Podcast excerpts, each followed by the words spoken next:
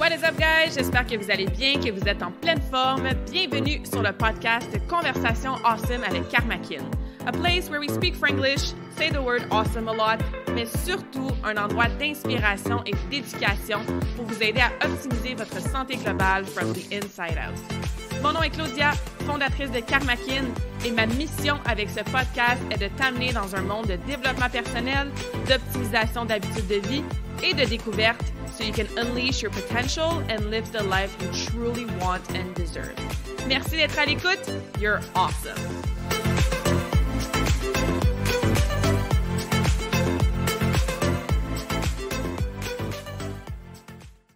What is up, guys? I have quite the guest for you today. Je suis super contente et reconnaissante de vous présenter my dear friend Ren qui va venir nous jaser aujourd'hui avec beaucoup d'humour, vous allez voir, beaucoup de, de franchise, a lot of kindness.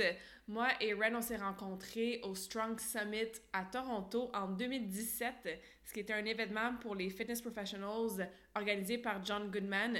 John Goodman qui est un pionnier dans l'entraînement en ligne. Et depuis cet événement-là, on a toujours gardé contact à travers les réseaux sociaux. Moi et Ren, on a une, une approche, une philosophie qui est très, très similaire dans la façon qu'on coach nos clientes, dans la façon qu'on publie du contenu aussi sur les réseaux sociaux. Les deux, on a une mission, encore une fois, très, très similaire de vous simplifier la vie, puis ramener un petit peu de common sense à travers tout ce qu'on voit sur les réseaux sociaux. Il y a beaucoup de mythes, beaucoup de confusion qui nous frustrent, on s'en parle souvent. Donc, je trouvais ça super awesome et pertinent de l'avoir sur le podcast aujourd'hui pour qu'on puisse vous aider à prendre soin de votre santé, à avoir un espèce de nouveau look avec peut-être un petit peu plus de jugement, un petit peu plus de caution quand vous euh, regardez des magazines ou vous entendez des choses par rapport à l'industrie hein, de, des régimes, puis de la diète, puis de l'entraînement pour les femmes. Donc, euh, Ren, vous allez voir un des hommes les plus drôles et les plus gentils que je connaisse. Il a toute une histoire personnelle à nous raconter aussi en début de podcast. Lui est entraîneur en ligne aussi. Il coach beaucoup, beaucoup de femmes. Il y a aussi un podcast en collaboration avec John Goodman, justement. Il aide beaucoup de fitness professionals à devenir, bon, euh, successful ou experts dans leur domaine avec l'entraînement en ligne. Donc, c'est quelqu'un qui est bien connu et bien respecté là, dans tout le monde du online training. Fait que c'est un honneur pour moi de vous le présenter aujourd'hui. Alors, sans plus tarder, let's dive in our conversation. Welcome, my dear friend, to this awesome conversation. How are you doing today? Oh man, I'm doing great. It's a it's a beautiful sunny day here in Charlotte, North Carolina, USA. Uh, yes, it, it's, it's been busy, and uh, and I'm excited about recording the podcast. Yeah, thank you so much for being here. Um, I'm excited about this conversation too because I don't follow a lot of fitness professionals or influencers on social media because there's so much bullshit out there. There's so much misinformation, confusion, yes. but there's still some of us who try to bring a lot of sense and common sense into all the myths and the confusion and uh, maybe some messages that are not as authentic as we would like them to be. So you're part of the very small group of awesome fitness professionals that I follow. So I'm excited to have this conversation with you to debunk some myths, uh, simplify, you know, knowledge, nutrition training for women. We have very, very similar approaches in our coaching, which is amazing. Mm-hmm. And we coach similar people as well, right? You coach women yeah. mostly, so do I. Um, so yeah, thank you again for for being here today. Yeah, yeah, absolutely. You know, uh, I think we're so similar because I've basically modeled my career after yours and stolen every good thought that you ever had, uh, repurposed it as my own, and I feel good about that. Uh, I think I think it's uh I don't think the time of men taking advantage of women's great ideas uh, and and reporting them as if they're their own ideas, and also ignoring the hard work that goes into all of the ideas. I don't I don't think that time should ever end. So I'm here I'm here to rep, fully represent the asinine patriarchy that is the fitness and wellness community. Uh, so you you're welcome, I guess is what I'm saying. Uh, but but but in all seriousness, you know, we we are sort of raised on the same at the same fitness table, right? We've got mm-hmm. a lot of mm-hmm. similar um, mentorship from a lot of the same places, and uh, and also the fact that neither one of us is batshit crazy uh, allows us to have some of the same similar views. So so it's it's always a pleasure to to chat with you, and I'm excited to be here, man. It's it's it's gonna be. I know it's gonna be a good conversation. Mm-hmm. It will be. So before we dive into the actual topic, I want to hear about your story. You have a very inspiring story. You have a very strong, deep emotional why you're doing this. So I'd love for you to share how you ended up here, what brought you to the fitness industry, and your strong reason why you want to help women that much. Absolutely. So I'll tell the story as completely as I can with with also respecting the time.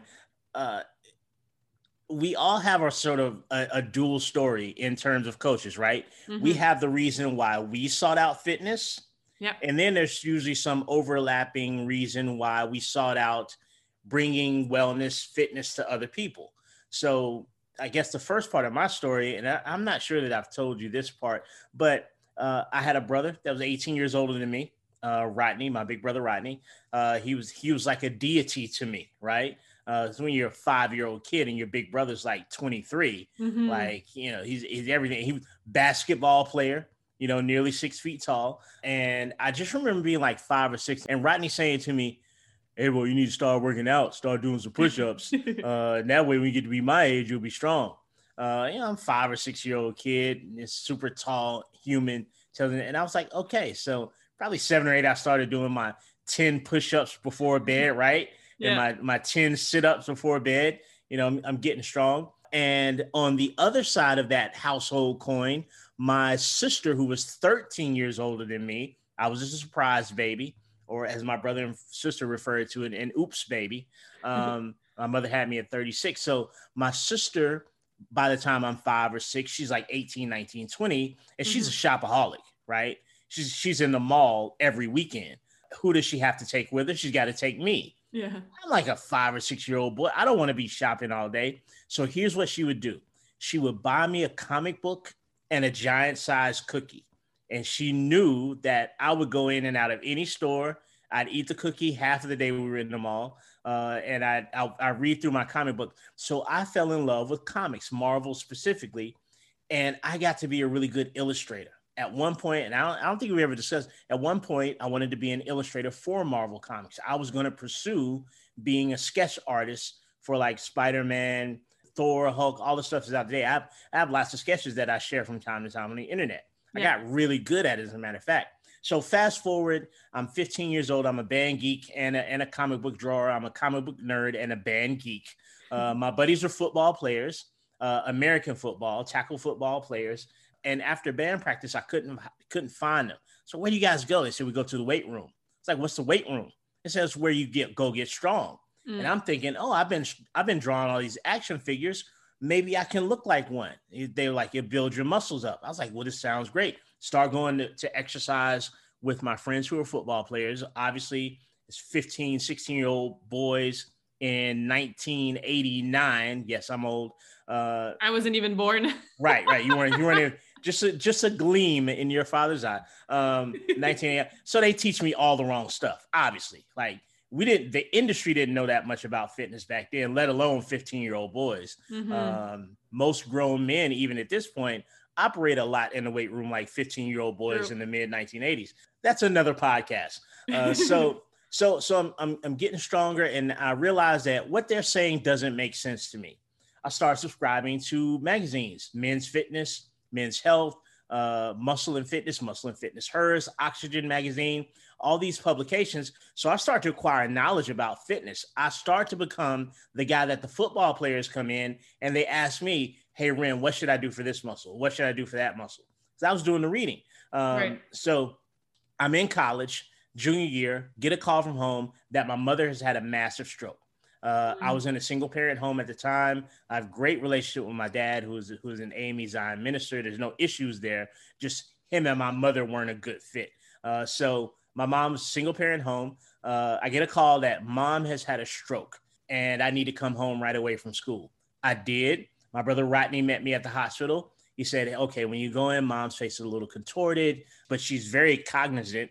And I get in and the doctor asking her a set of questions.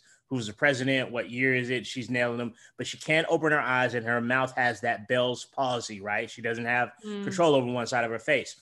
My brother Rodney takes me back out of the hospital room.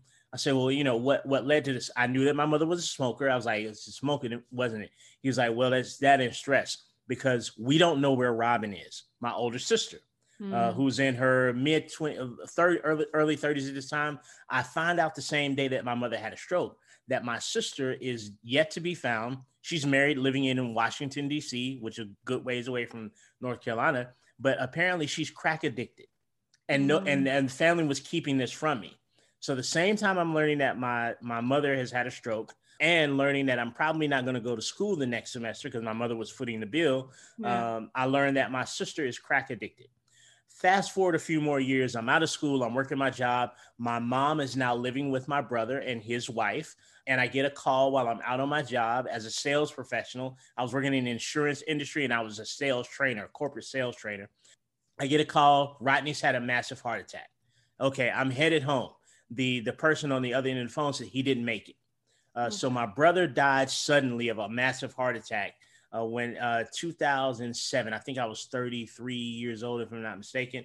So uh, my mom moved out of my brother's home and into the home with my sister, who is now recovered from all her addictions. She's sober now.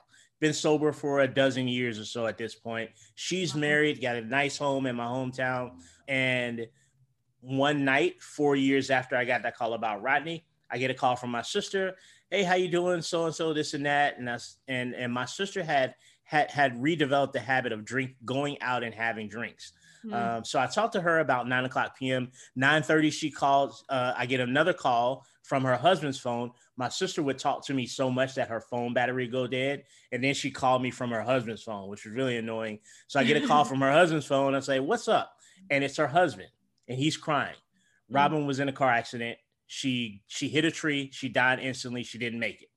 Uh, so you know, fast forward to 90 days after that, my brother-in-law, who was a dialysis patient, he had kidney failure, starts to refuse his dialysis. He dies 90 days to the day after my sister does. My mother, who is still debilitated from this massive stroke she's had, had had never regained her independence. Uh, she needed round-the-clock care, so she goes into an assisted living facility uh, for a time. I'm living in a city far away.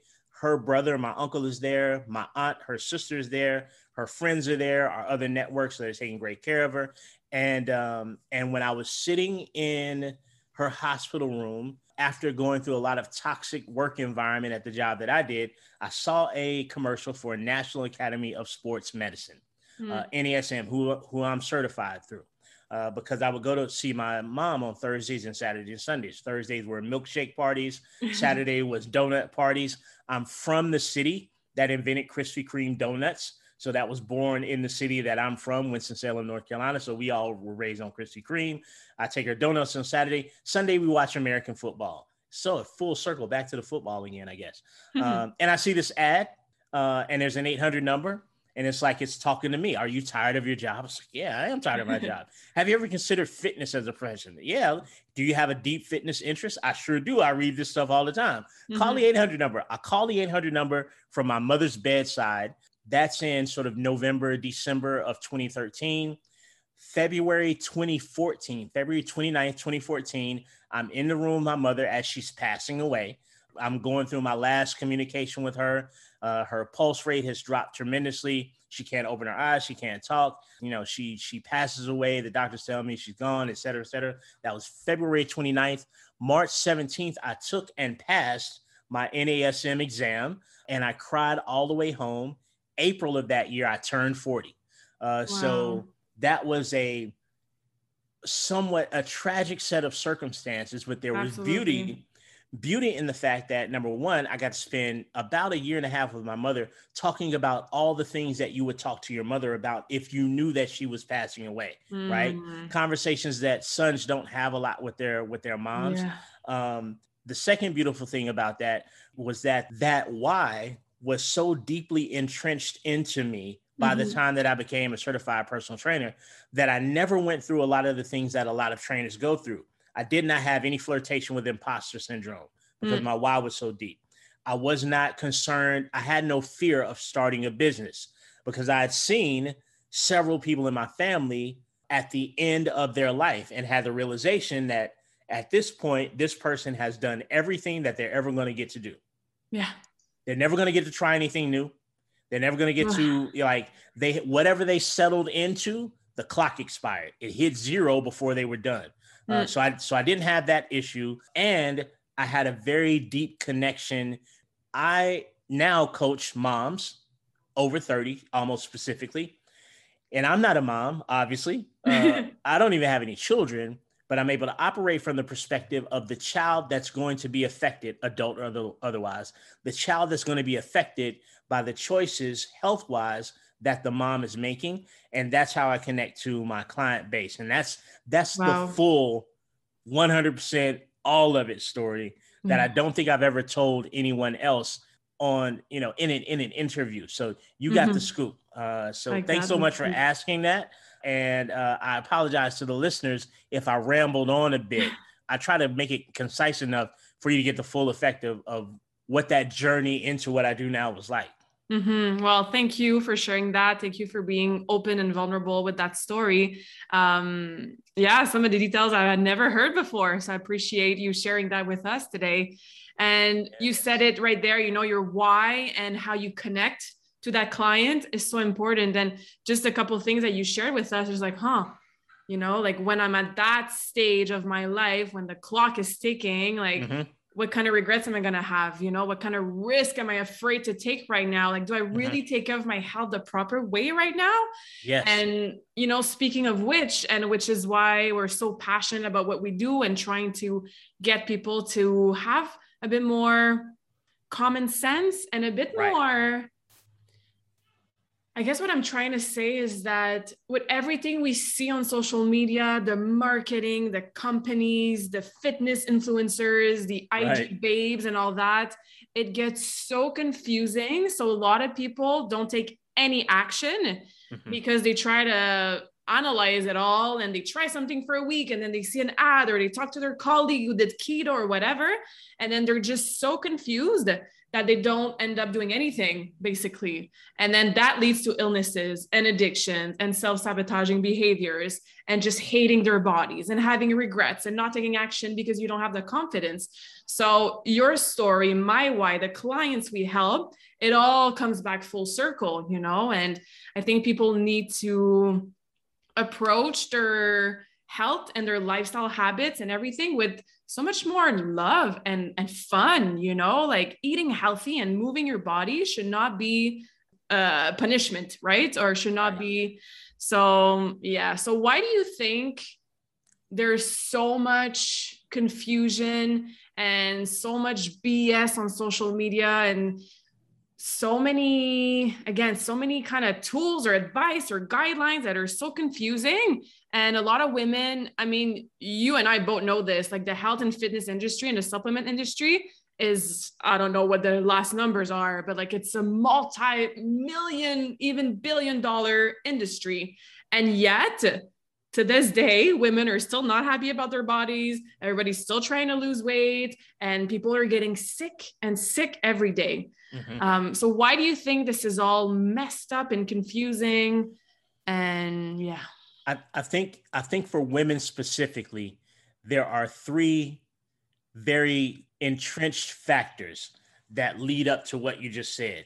The number one factor is the fact that dogmatic approaches sell. Mm-hmm. And they sell because they sell because they are so isolating and and they create a, a silo, a tribe.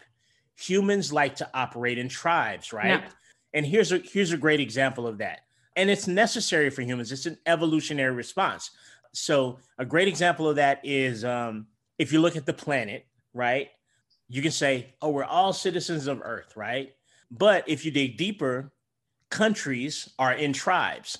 You know, you look at something like the Olympics and we will tribe down, mm-hmm. right? Let's go USA. Yeah. Let's go Canada. You know, let's go Mexico. Let's go France, right? We'll tribe down. Get down into the countries, and guess what? Regions of the country will tribe down. Mhm. You know, I've had people tell me in terms of Canada, they said, uh, you know, Quebec's kind of its own place, right? Damn French Uh, Canadians. right, French Canadians. like it's almost exclusively French. Like you go in there speaking English, you're going to get a little bit of side eye, right? In my case, we'll say think people from my area, the South of the United States, the Southerners, the Confederates, you know, the country folks that talk like this. Say, I don't trust them New Yorkers. They just so slick. Uh, you know, people in New York, you know, son, people down south so country, bro. Like, why they so country, son? Right?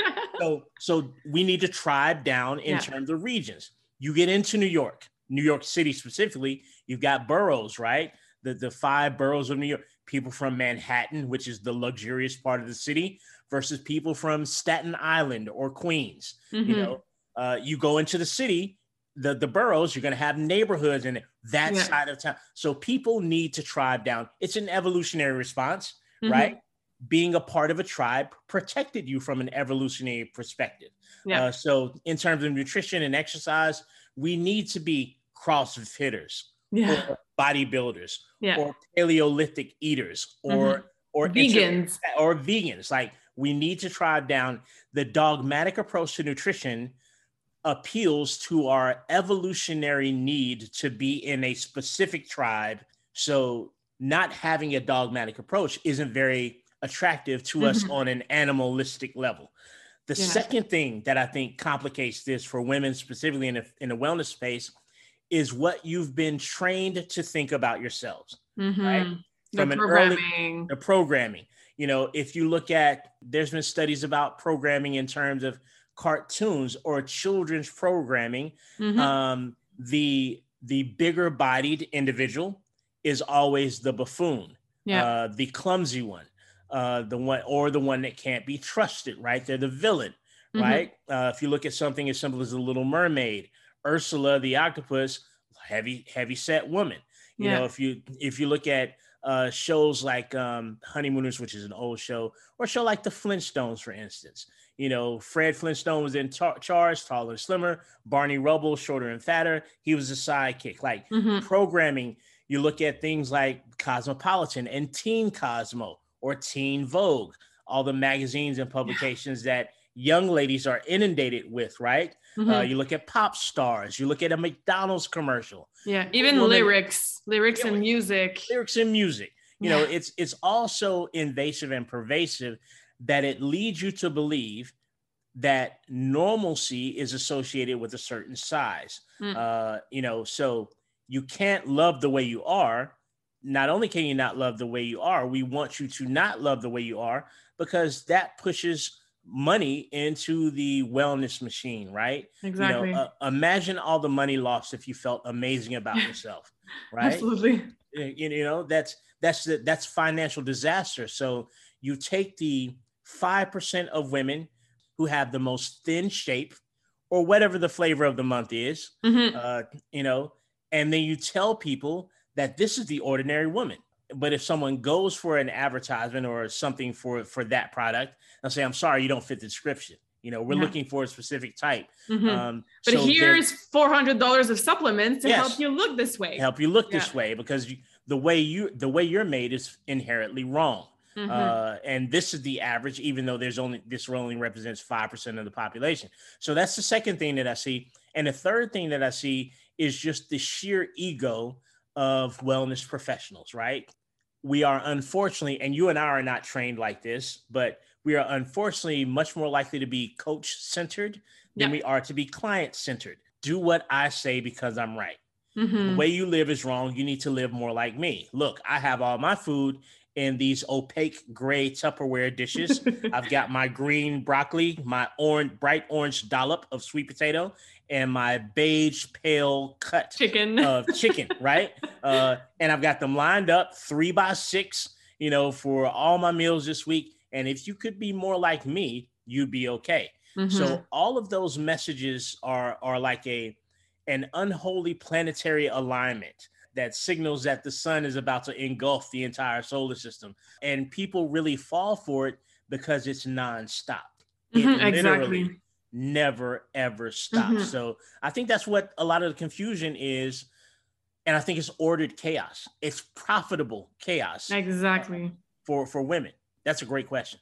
Well, I love your answer. It's super interesting. And even seeing this with another pair of glasses, you know? Yeah. So, like, ladies who are listening, next time you're scrolling on social media, next time you're waiting in line at the grocery store, looking at the magazine covers, like, try to step away from yourself and be the observer.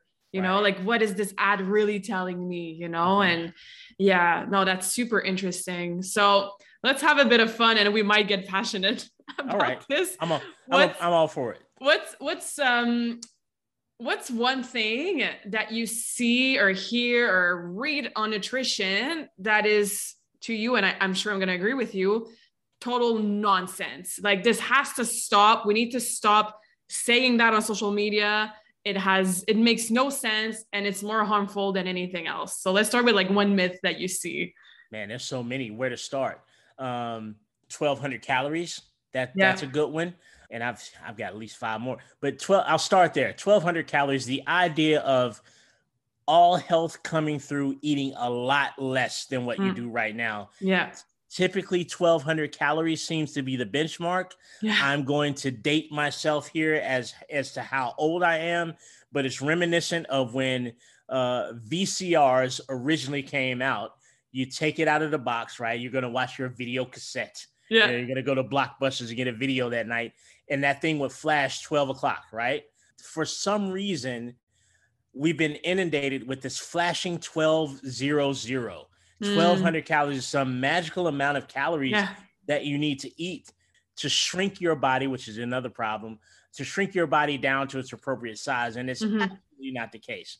Everybody's different and there are different body types, but across the board, 1200 calories is really, really low if you're adding in exercise with that level of nutritional uh, sustenance, mm-hmm. probably going to have some problems. Your body's going to rebel against that. So, yeah. so that's one thing. Just sort of incredibly restrictive mentality when it comes to food. Mm-hmm. Uh, that, that's yeah. probably number one. I think any diet that's super restrictive is never going to be sustainable in the long run, right? right? So when you see stuff on magazines like, oh, lose 10 pounds in 10 hours, but make sure you don't eat fruit because hashtag sugar. right. Like right. that makes no sense, you know? That was, yes, that was number two for me. I was going straight to the fruit. Oh yeah, let's uh, talk about fruits. Let's that makes me so angry. It makes me so angry. Me like too. if if anybody that's in the wellness industry, other than you having a dietary intolerance mm-hmm. or an allergic response, like I don't want you eating strawberries. They cause an anaphylactic shock uh, because we said strawberries are good. They're yeah. not good for you. So that's that's different. That's not what we're saying. But if someone in the wellness profession tells you in order to reach your goals, you need to lay off the fruit. Like fruits, fruit's going to be bad for you. It's, fruit's bad, it's, yeah. Fruit's bad. Like number one, it's not even the same type of sugar. An apple is not a Reese's peanut butter cup mm-hmm. right? A banana is not a Snickers. These are two totally different types of sugar. You've got a refined sugar versus a naturally occurring sugar mm-hmm. uh, in fruit. And even if we did say there's too much sugar in fruit, the fiber that you're probably going to get from the fruit outweighs any sugar content the vitamins and minerals. We talk about micronutrients. That's mm-hmm. stuff like vitamin A and K and vitamin C and you know magnesium and selenium and all those all those good body salts, body metal, metals, uh, vitamins that you need. Fruits just packed full of that stuff. Yeah. Uh, not only that, it's got a lot of water in it. Fruit can be very hydrating. It's one great way to eat more water every day. Mm-hmm. You want to increase your water intake? Increase your fruit intake. Not only that, but it's very satisfying. You're not going to overeat fruit. It's low calorie. I mean, try to eat two apples back to back. You can't do it, right? It's very low calorie for the volume. You mm-hmm. get full off of probably somewhere to 20 to 100 calories uh, for, for servings of fruit. It's not very many calories. And then the other fact is something called phytochemicals, phytonutrients. We, we call them sometimes P H Y T O phytochemicals. And those are things like different properties in each one. You know, purples do a certain thing, Mhm. reds do certain other things to you, like like orange colored fruit and yellows seems to be very very helpful for immunity boost. Eat the rainbow, not necessarily Skittles, uh, but fruit. Fruit is not causing dis-ease and poor movement and interruptions into health. It's just not. Have the fruit. Yeah, have the fruit. I always say, like, did you ever meet somebody who got fat from eating too much Right, fruit? Like, fruit is never the problem. Right, You know, and a problem. Kit Kat doesn't grow on trees. Right. Right? Like, Where, where does your food comes from? right. Like you cannot tell me that I cannot have an orange, but I can have all the bacon and all the cream. You know, like to me, it's just common sense. common sense. But again, with the marketing and the marketing, it's like, oh my God, maybe they're right. Because when you read these articles, the low, low, low carbs diets and the keto diet, you're like, oh, it actually makes sense, right?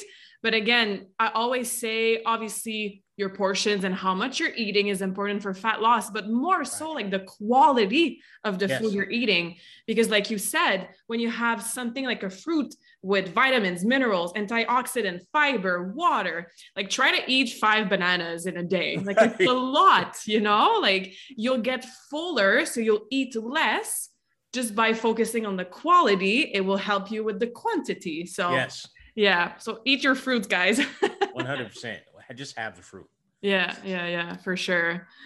Anything else? Maybe a myth related to um, cardio or like Yeah. physical Abs- activity or lifting Yes. heavy for women. And I'm going to Yes. look like a jacked bodybuilder if I lift heavier than five pounds, you know? Let's go there. Let's, Let's go, go there there. because that's that that's a great that's a great simple to explain thing, right? So what what Claudia is uh, alluding to is the myth that if women lift weights, relatively heavy weights, almost specifically, and heavy is a relative term.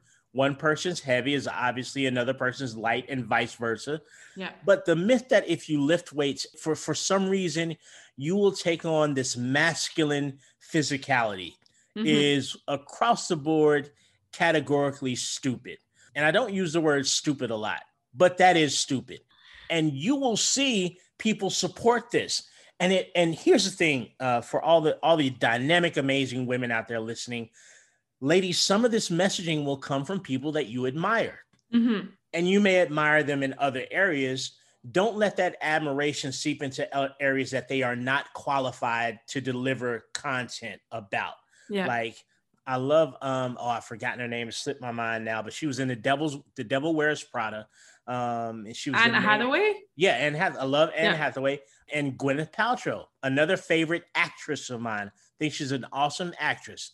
And Gwyneth will say things like, uh, "My trainer said I shouldn't lift over ten pound weights." You know, to, to give the long, lean look of muscles. I'm Right. gonna look toned if I lift toned. six pounds, 40 reps. I'm gonna feel the burn and it's gonna burn my fat and I'm Absolutely. gonna look toned. Brilliant actress, batshit crazy trainer. Right? It doesn't have anything to do with educating you about this. You know, so here's what happens, or probably has happened. And ladies, you may have had this experience. You start lifting weights, you start strength tra- training to become stronger or to become fitter, or as as Claudia just said, you trying to get that tone looked. Uh, and then, you know, a week into it, you get on the scale, right? Mm. And your weight has gone up. Oh my gosh. Oh my god, Oh my god. not working. Yeah, it's the worst thing that can happen to me has happened. I have gained weight on the scale. Yeah. Gravity has a slightly greater pull on my body than it did before last week. Here's what most likely happened your body likes something called glycogen, Mhm. a derivative of glucose, a derivative of sugars, carbohydrates, if you will, are broken down into this magical fuel for muscles in the brain called glycogen. And it's the it's preferred energy source of not only your brain, it's the preferred energy source of your muscles. So think about your workout as driving your vehicle all over town.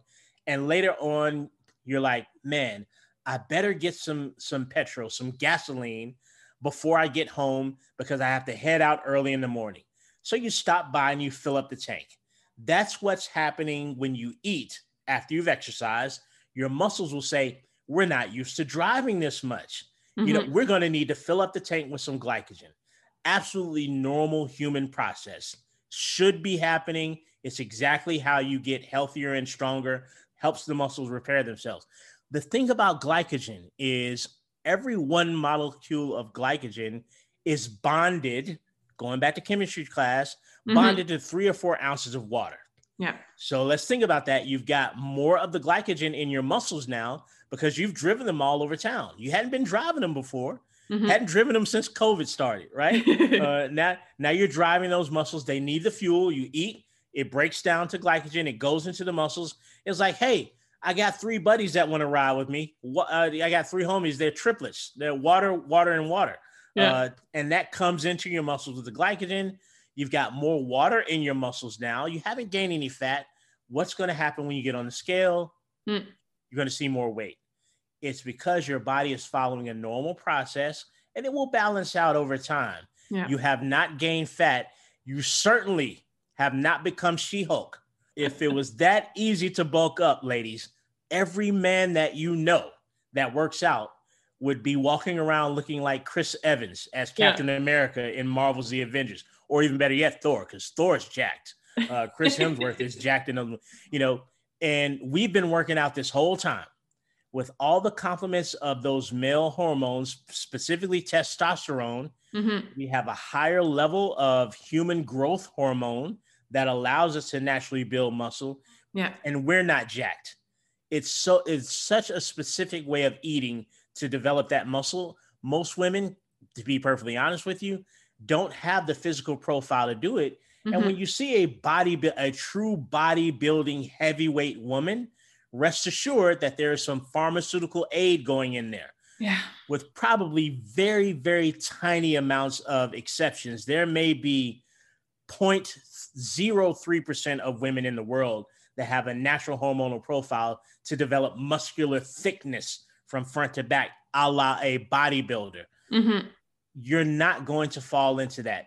See your way through your program for strength training yeah. Keep eating in a way that nourishes your body, as Claudia said, right? You know, go for nourishment first. Mm-hmm. Quantity, mm-hmm. I mean, quality will help you minimize your quality of food uh, and give it give it three months or six or better a year. I think you'll be very pleased with where you are, although yeah. initially you may see an initial weight gain. Mm-hmm. Hopefully, there's a little bit more understanding as to what's actually happening in that case. That's a great topic, Claudia. Please of course, feel free to add. Yeah. And I think going back to another not so sexy word that we don't really see in the marketing industry and in the health and fitness industry is consistency. Yes. Right? Like it's better to see, oh, like I said, lose 10 pounds in 10 hours as long as right. you don't eat fruit. That's attractive. It's like, oh my God, tell me more if I show up and I'm like, oh no, strength train three to four times a week, make sure that you follow a progressive overload, make sure that you rest every night, then you recover during your sleep and stay consistent. That's not sexy for a marketer. That's not, not attractive, but that's what works. That's what works. And that's what allows women to keep their results in the long term. Mm-hmm. Right. I'm sure a lot of ladies are listening to us. It's the yo yo dieting it's the 12 week program, it's the 30 day challenge. But health does not have an expiration date. It does when, unfortunately, you're done in this physical life, right. just like what happened to your mom and your sister, you know? Absolutely. So it's consistency and it's deprogramming the beliefs that I have to do this, I have to follow a strict, rigid diet, I have to do like we said earlier 40 reps at two pounds because i'm scared of building muscles you know? And this is why following people who are educated getting a coach uh, doing your own research as well is so so so important. It's it's super important. And there's some women specific things that make strength training even better and more important. One is a term sarcopenia it's just muscle loss. That's what that mm-hmm. means. And sort of after 30 ladies you're losing anywhere from two to five percent of muscle every year of your life. You know, you you you end up in your later years relatively frail, right? Mm-hmm. And and you don't want to do that, right? So strength training is a great way to get around that. Number two is sort of bone density, yeah. osteoporosis. So over the course of time, not only do you become frail from a strength perspective, you become brittle also. Mhm. It's a terrible combination. Yeah. Number number three is power, right? And we think about power in terms of, you know, throwing your boyfriend's PlayStation out of the window when you break up, or you know, or or pushing him down a flight of steps or something like that. And that is that is good use of power. Don't get me wrong. Um, but power is also decelerating, a la not falling when you lose your Mhm. balance. That is also power related. That's you being able to use enough physical strength in a shorter amount of time to push things in a direction that you want to go. So not falling because you're frail, you're brittle, and you're getting clumsy. And then the last thing that I would mention is as you go through the and Claudia's obviously a young woman. She's not gone through this yet, but as you go through the stages of change hormonally, Mhm. perimenopause into menopause, which is technically a second a day, uh, into postmenopause, which is everything on the other side of your last monthly menstrual cycle. Muscle is so good for dealing with that. Mhm. Uh, that's another complicating factor that also will start to rob you of muscle. Uh, And you can really get a handle on your abdominal fat deposits, you know, by doing great quality strength training leading up to that and through Mhm. that into the later years of your life. So I just, as you said that, I felt obligated to mention it. There's just no wrong reason for, you know, there's no wrong in strength training at all for women. Like, yeah. there's literally nothing bad about it. Nothing. Mhm. Yeah. That's why we love it so much. Exactly. And it's important to have a customized program, especially if you're starting out. So, if you haven't trained in a while, or if you don't want to go to a gym, you want to train at home, or whatever it is, if you don't know how to start, where to start, like reach out to me, reach out to Ren. Again, there's no lack of information and content on the internet, but there's a lot of nonsense. So mm-hmm. if you follow this amazing women on Instagram and she's shaped like, you know, a fitness model, but she's on a Bosu doing like a squat on one leg, jumping around, pressing, landing on her head, that might not be It's what you're meant to do and what you're meant to try at home. she doesn't even train like that. She She, I not. promise you, she squats, she deadlifts, she lunges, she pushes stuff, she pulls stuff. Um, she does not do this craziness. So again, just be careful, guys, what you see, who you follow. And um, there's me, there's Rand, there's other awesome fitness professionals out there. But I really wanted this conversation to plant some seeds, you know, and just make sure that you guys have more awareness when you scroll or when you see some uh, some magazines. So to kind of wrap things up, we talked about strength training, we talk about eating the fruits, we talk about not being scared of eating and not like under eating all the time. We could have talked about cardio, like there's so many things we could have talked about. Um, you have great content on your platform, so definitely I'll encourage everybody who's listening to us to go follow you for more information, but to kind of sum everything up, what would be your three or four main key guidelines or advice for women to make sure that they stay consistent with their habits and stuff they could start doing right away to make sure they optimize their health? Very good. Um, the first thing I would say is don't make it too difficult initially. Uh, you're going to break the habit if if you throw the kitchen sink, as we say, at everything at once. You're going to fall off the proverbial wagon. There's no way around it. You're doing too much too soon. You don't have to do that much.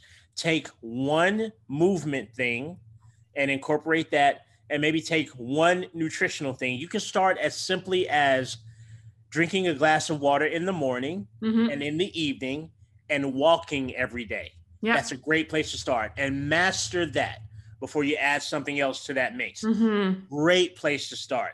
Yeah. Um, Long term change has a tendency to favor evolution, not revolution. Uh, Mm, so, I like that. so when you try to revolutionize your way of life, typically you're not going to be able to sustain it. So that's the number one thing I would say.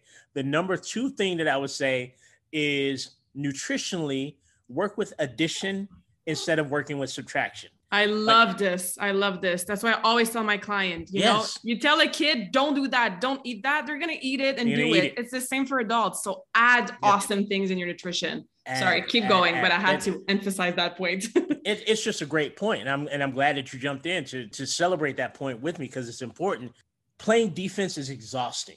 if you've ever seen those great, you know, those great movies where the the woman is like abused by her spouse. I, I think of there's an old movie called Double Double Jeopardy with American actress Ashley Judd. J Lo had a movie called Enough where like her husband took their kid or something and he was after her and that's the first half of the movie and then the second half of the movie she decides to learn like martial arts and she takes like a firearms training and like the the back half of those movies the supposed damsel in distress they end up like now they're hunting for this person. Yeah. they're looking for the abusive ex-husband you know they booby trap their home they're going to get them. you can do that with your nutrition. You don't have to always be on the run from rice or flour or soda. You can be offensive and it's much more fun to say today regardless of what i eat i'm going to add in an apple.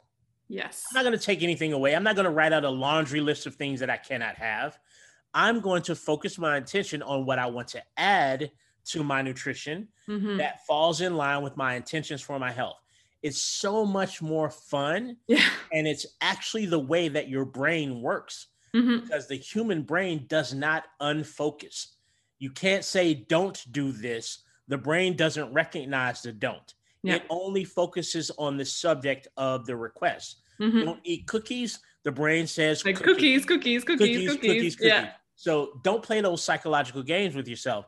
And then the third thing that I would advise people to do that's relatively simple and easy to do is trim your social media feed.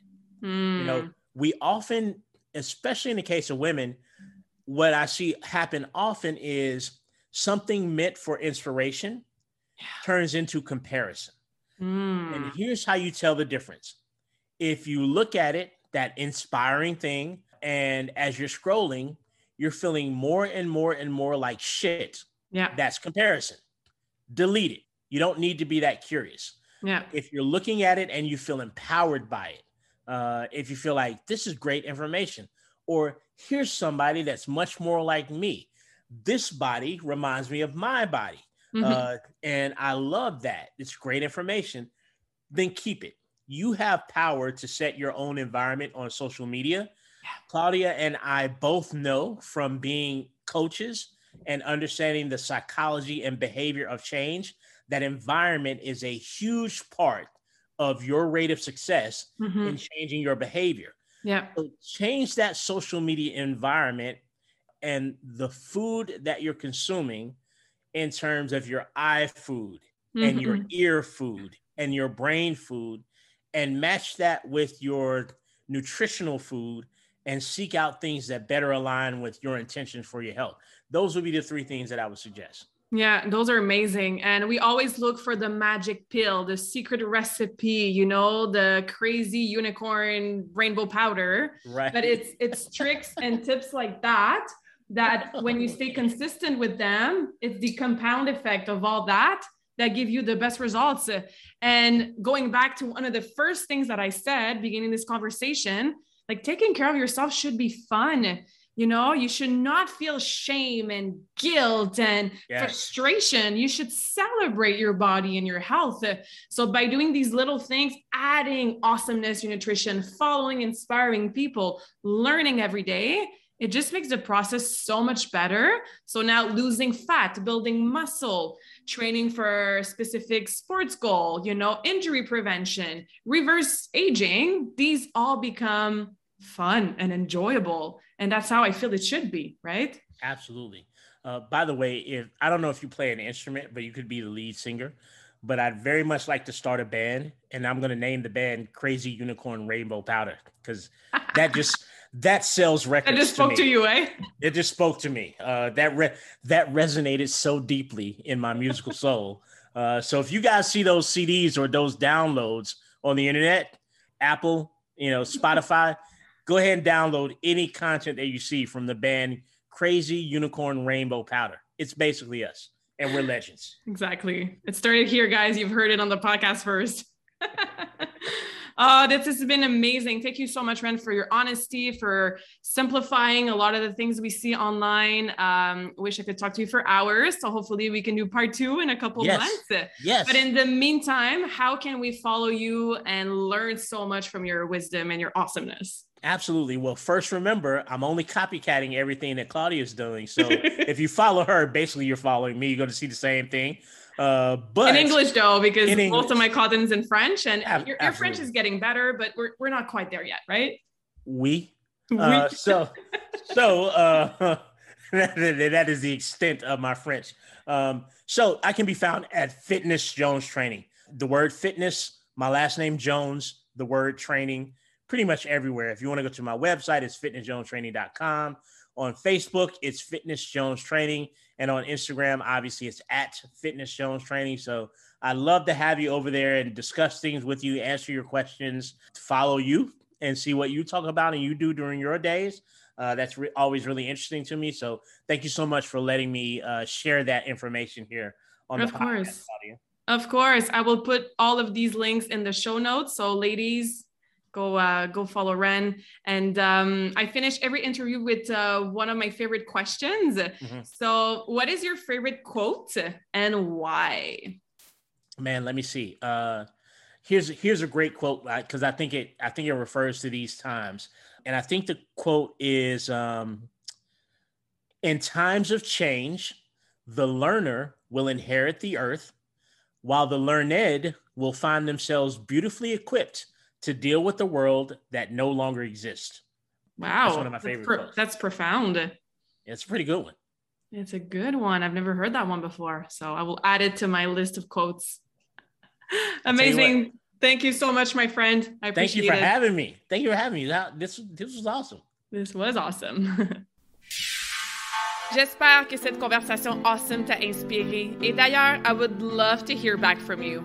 Rejoins Karmakin sur les réseaux sociaux and tag me in a post pour partager ce que tu retiens de cet épisode.